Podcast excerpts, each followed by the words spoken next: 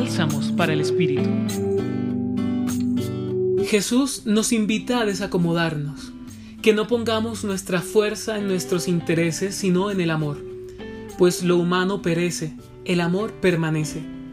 Por eso, en la famosa frase, el que encuentra su vida la perderá, y el que pierda su vida por mí la encontrará, Jesús no se refiere a la idea consumista de vida, en el que se considera que ha encontrado la vida aquel que todo lo tiene, quien vive acomodado en algún tipo de placer, poder, en el poco o mucho dinero que pueda tener, en sus posesiones o en el deseo de tener personas a su servicio y no servir, en fin.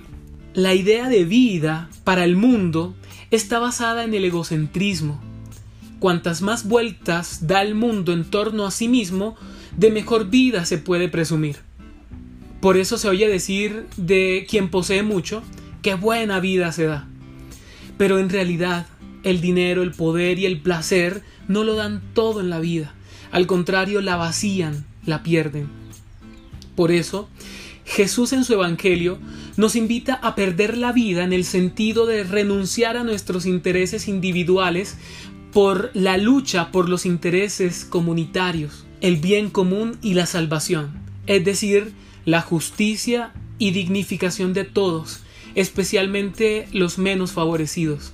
Por eso, el ganar la vida es adoptar en ella actitudes como el amor, la compasión, el arrepentimiento, el perdón, la misericordia, la paz, el respeto, la solidaridad, entre otros. Pues quien vive estos que son valores del reino, donde el más importante es el amor, puede hacerse llamar amigo de Jesús, y aunque el mundo le llame tonto y perdedor, es mejor ser considerado así en un momento de la vida a que te experimentes perdedor por toda la eternidad.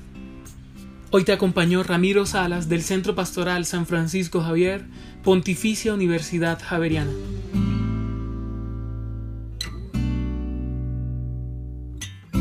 Escucha los bálsamos cada día entrando a la página web del Centro Pastoral y a javerianestereo.com.